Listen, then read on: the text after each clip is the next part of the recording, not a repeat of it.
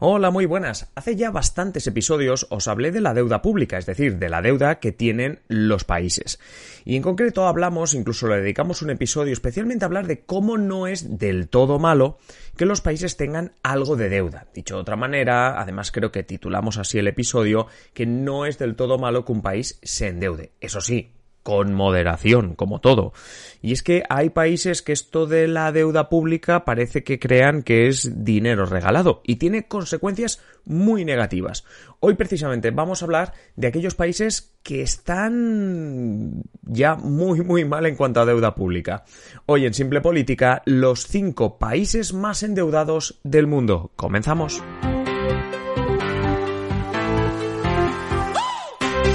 Os habla Adrián Caballero y esto es Simple Política, el podcast que trata de simplificar y traducir todos esos conceptos, estrategias y temas que están presentes cada día en los medios y que nos gustaría entender mejor. Y además hoy de entender mejor qué es esto de la deuda pública y qué significa estar realmente endeudado, lo que vamos a hacer es hablar con Javier Bustos para que nos cuente, además de toda la parte teórica, cuáles son los países que ahora mismo están no con el agua al cuello, sino mucho más arriba. Más de un lunes haciendo rankings hemos hablado de países ricos, de gente multimillonaria, de países con muchos, multimillonarios, con muchos multimillonarios, incluso con gran calidad de vida. Pero a veces tener un tren de vida alto supone pagar un precio o incluso endeudarse. Le pasa a las personas y también le pasa a los países. Y hoy hemos traído un ranking precisamente sobre eso. Javier Bustos, Javier, muy buenas. Muy buenas, ¿qué tal? Hoy vamos a hablar de países, eh, digamos así, facheros, que tú los ves y dices, vaya, aquí hay dinero, pero ¿de dónde viene ese dinero? Y vamos a hablar de endeudados, de países que están endeudados. Algunos ricos, otros no tan ricos, pero que tienen en común que deben mucho dinero, ¿verdad? Ese, ese es el hilo que va a unir a todos, ¿verdad?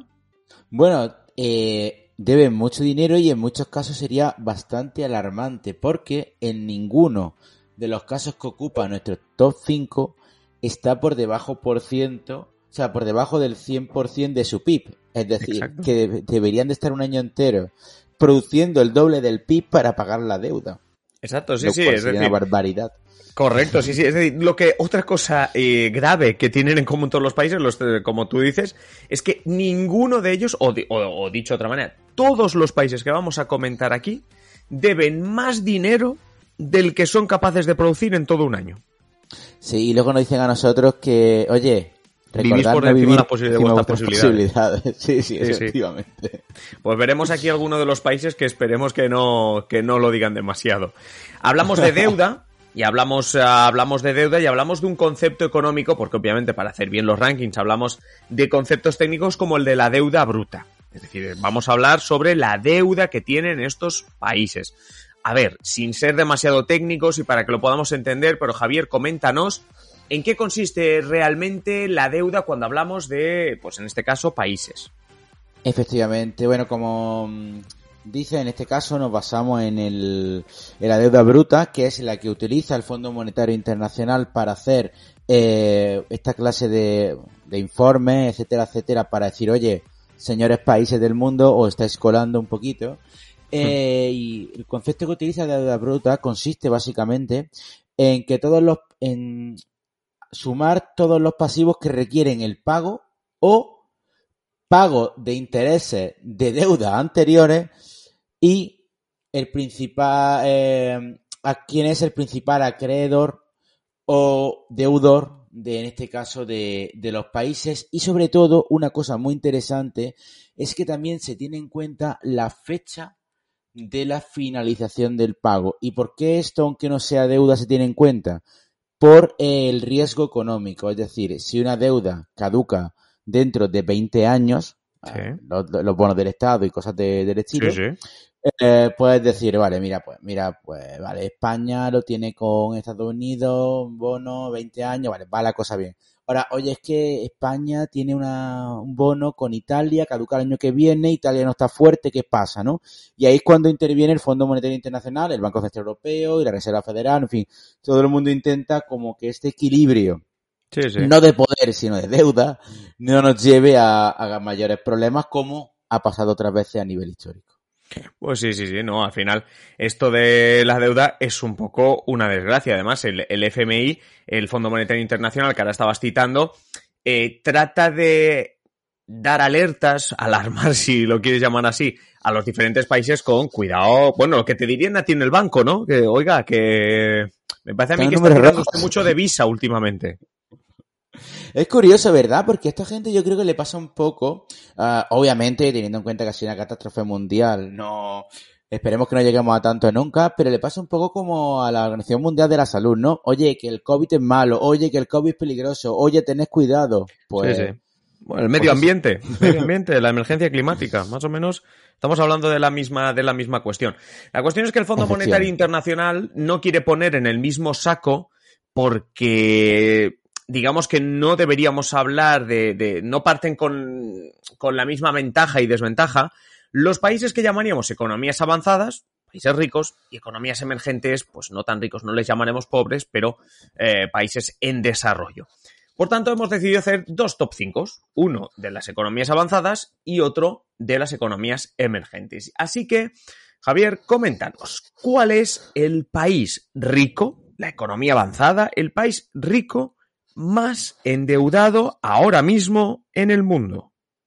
Bueno, pues a fecha de octubre de 2021, según el Fondo Monetario Internacional, Japón, una de las economías más potentes del mundo, es también la más endeudada del mundo, bueno, desarrollado, más que occidental en sí mismo, con un, ojo al dato, 256% del PIB espera, eh, párate ahí porque esto hay que mirarlo. Es decir, 256 del PIB.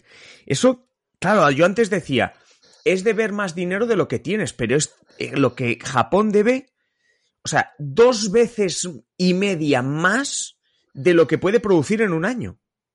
Sí, esto es un poco como un casino, ¿no? Doble o nada. O sea, no, no, pero, pero ya ha perdido. Es Japón perdió. Sí, sí, perdió, perdió.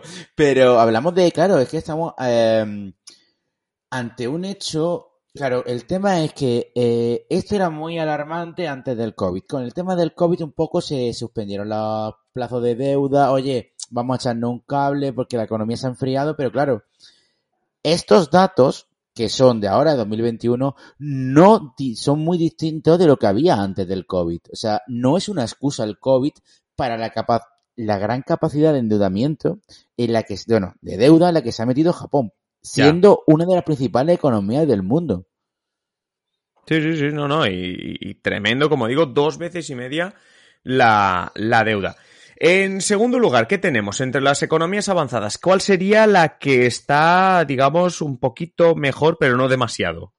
Bueno, en este caso creo que sorprenderá menos, dado toda la crisis financiera de año 2008 y que fue uno de los países más afectados. En este caso hablamos de Grecia, que con un nada despreciable 206% de deuda sobre el PIB, eh, bueno, se sitúa en ese medalla de plata, si puede ser honorífica en este caso.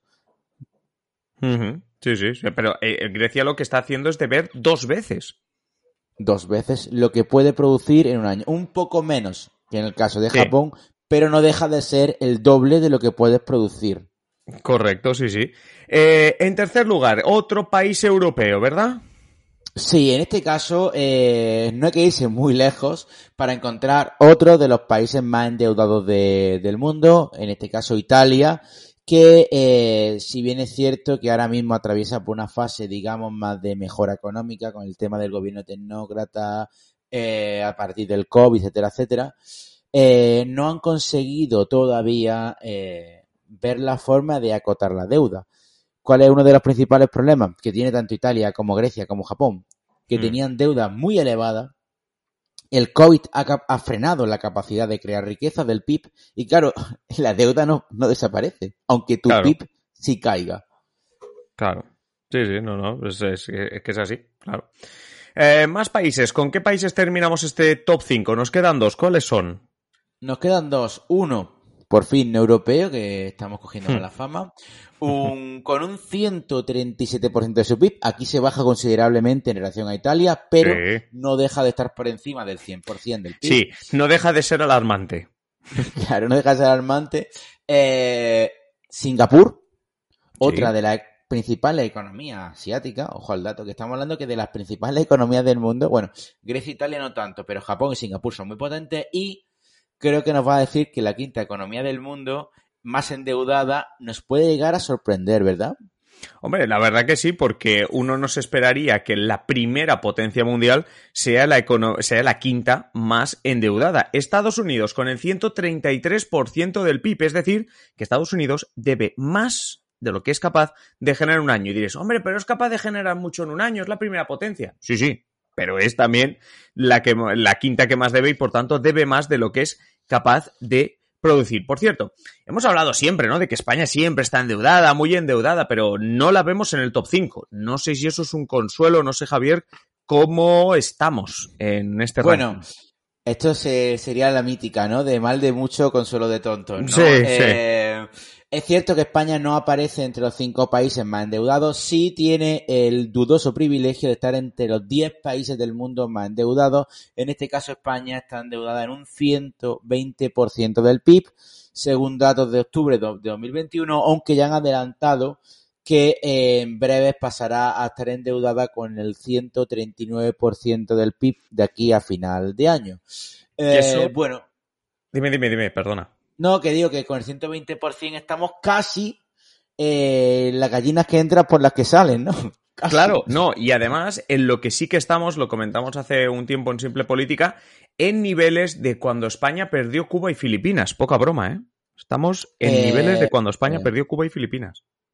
El problema es no tener otro Cuba y otro Filipinas que dar. Claro, bueno, es que ahora vendría... Claro, claro, claro. claro, No, me refiero, o sea, a ver, uno de los de los principales problemas que tiene esta cantidad de deuda es que hay que pagarla. O sea. No, claro, no te fastidias. Si no la tuvieses que pagar. Eh, me refiero que eh, una de las cosas que se hablan y se especula mucho, en el caso de España, ¿no? Con el tema de adelantar elecciones, tal y tal, viene dado porque ahora, lo, hasta Bruselas ha suspendido hasta diciembre de 2022 eh, el tema de la deuda, pero a partir de diciembre de 2022 se reactivan todos los controles. Correcto. Y claro, vamos a afrontar una deuda muy grande y eso significa que los hombres de negro probablemente vuelvan a visitarnos. Pero en realidad, eh, bueno, España no puede estar tranquila, pero digamos que en este top 5 de economías más endeudadas avanzadas tenemos a Japón, 256% del PIB liderando,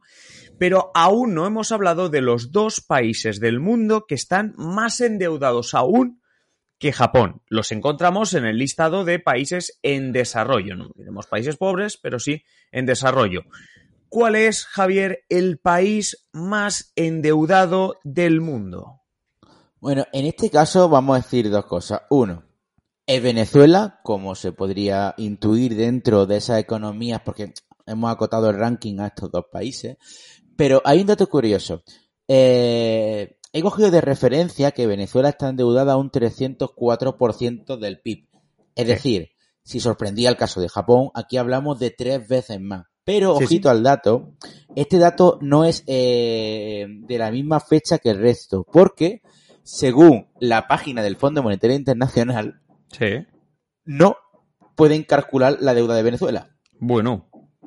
o sea, este es el último Eso me hace sospechar que es más grande, ¿eh? no más pequeña. Efectivamente, no creo que aparezcan ahora y digan, lo hemos pagado todo, hemos encontrado otro pozo de petróleo. Pues eh, tremenda la deuda, tremenda la deuda de, Venezuela. Es que es lo que tú dices, tres veces más de lo que de lo que eres capaz de generar. Bueno, suponiendo que sea esta y que bueno, el Fondo Monetario Internacional hay que cogerlo con pinzas. Pero bueno, sin cogerlo con pinzas, hay otro país que supera a Japón, además un país del que hablamos la semana pasada. Cuéntanos, ¿qué otro país está incluso peor que Japón? Bueno, en este caso, eh, efectivamente, como comentábamos la semana pasada, no es un país eh, dado al turismo y tampoco parece, parece que sea un buen país para buscar trabajo, porque está endeudada al 272% de su PIB. Es el caso de Sudán. Sí, sí. La semana pasada además hablamos cómo la independencia de Sudán del Sur le dejó sin bastantes recursos petrolíferos.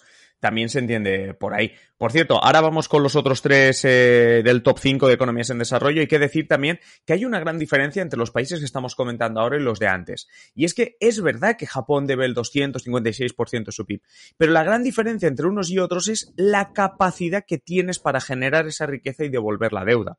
Es decir, se van a fiar más los mercados de Japón que no tanto de Sudán, por ejemplo. Claro, aquí hablamos de otros factores económicos importantes. Es decir, para hacer el ranking, obviamente, nos hemos centrado en la deuda, pero claro, eh, Venezuela, por ejemplo, no tiene un. O sea, obviamente tiene un problema de deuda con un 304% de PIB, pero tu problema es que, claro, eh, la desconfianza en los mercados es tal y la moneda se ha devaluado tanto que, claro, la inflación que hay en Venezuela genera una cantidad de pobreza como podría ocurrir en cualquier, me refiero, Podría ocurrir en cualquier partido, en país del mundo. Cualquier país del mundo, por rico que sea, con la inflación de Venezuela, te arruinas sí, sí o también. O sea, sí, sí, sí, claro, claro, sí, sí, sí. Bueno, es como si nosotros debemos tres veces más de lo que podemos ganar en un año. Sí, sí.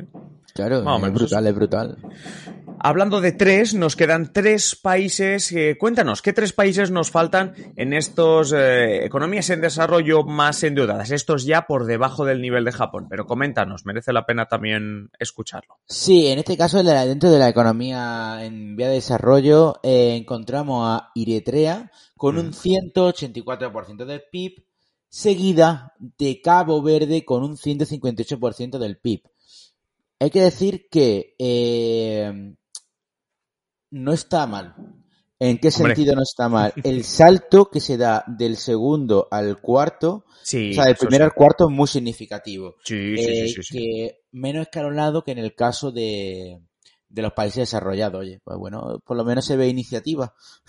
Sí, se ven ganas de pagar la deuda o de no endeudarte más. Es el caso también del quinto, ¿verdad? De la quinta posición que vemos en unos ratios muy parecidos a los de Singapur, Estados Unidos.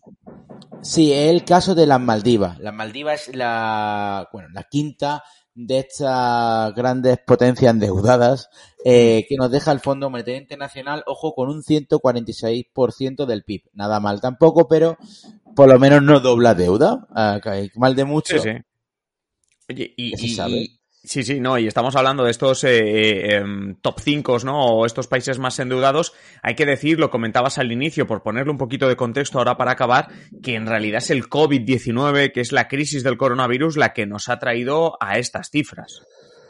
Efectivamente, obviamente, eh, como todos sabemos, la crisis del COVID, aparte, obviamente, de ser una crisis sanitaria, fue una crisis económica sin precedente en nuestros tiempos, porque, claro, con al obligar a parar todo el sistema económico por tema del el confinamiento, etcétera, etcétera, se paralizó la economía. Eh, la única forma que hubo de mantener eh, activa la economía o de intentar eh, asegurar un poco ciertos puestos de trabajo, sobre todo los públicos, fue que muchos países vieron obligados a lanzar estímulos súper agresivos para detener el deterioro de los sectores productivos y financieros.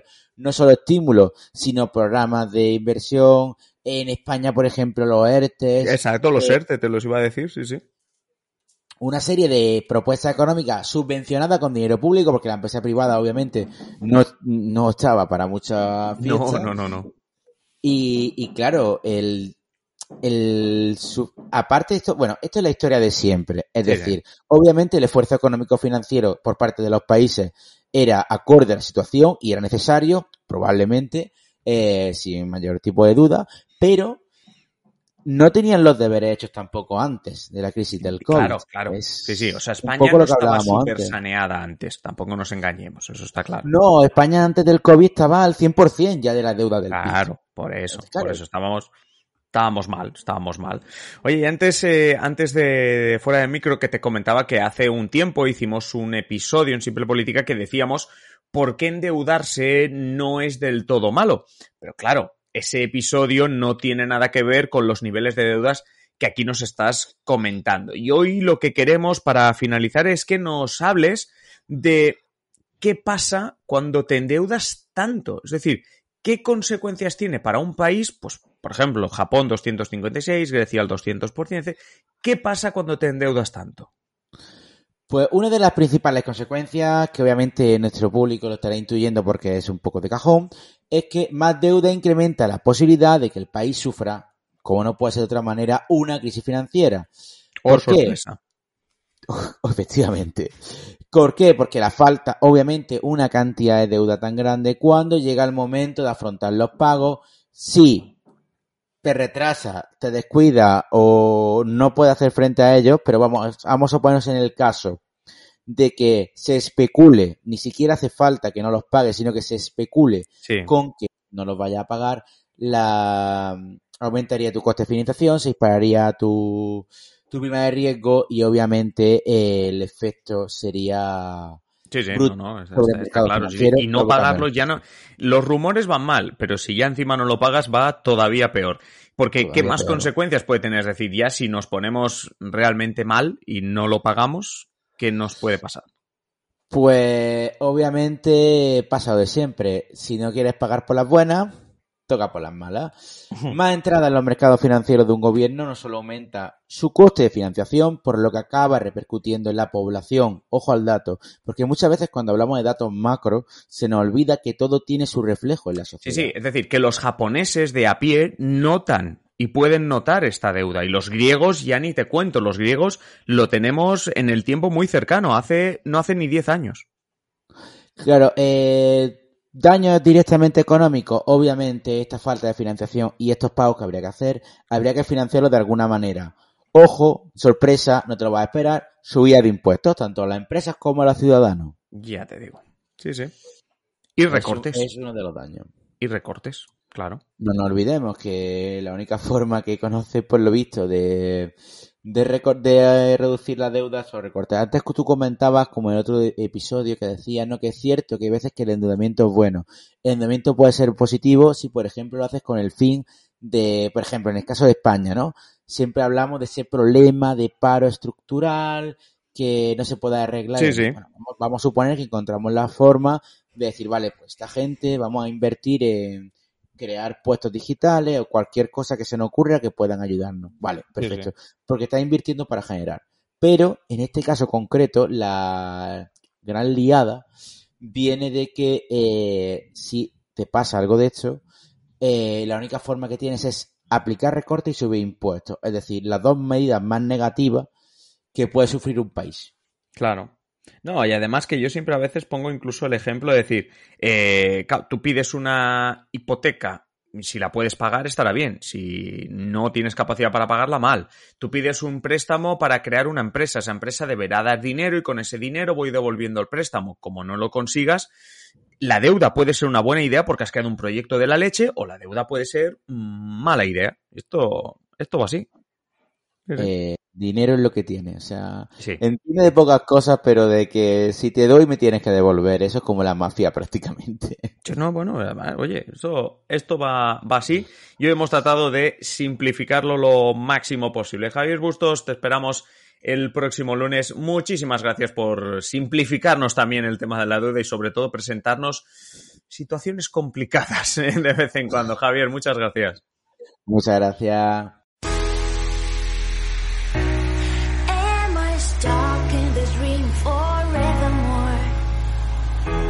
Y hasta aquí el episodio de hoy. Como siempre, agradeceros que estéis al otro lado y ya sabéis, invitaros a que compartáis este episodio en las redes sociales o allá donde queráis. Si queréis más simple política, pues varias opciones. La primera, esperará nuestro próximo episodio, ya sabéis, de lunes a viernes un nuevo episodio.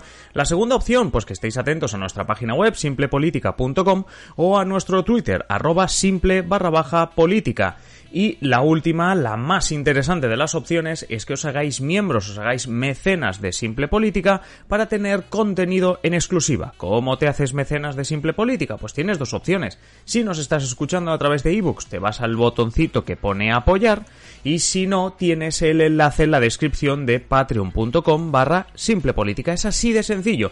Te haces mecenas y disfrutas de un montón de contenido en exclusiva, no solo el que vendrá a partir de ahora, sino todo aquel que ya hemos publicado Y nada más, simplemente deciros que paséis un feliz día y aquí estaremos en el próximo episodio. Un saludo.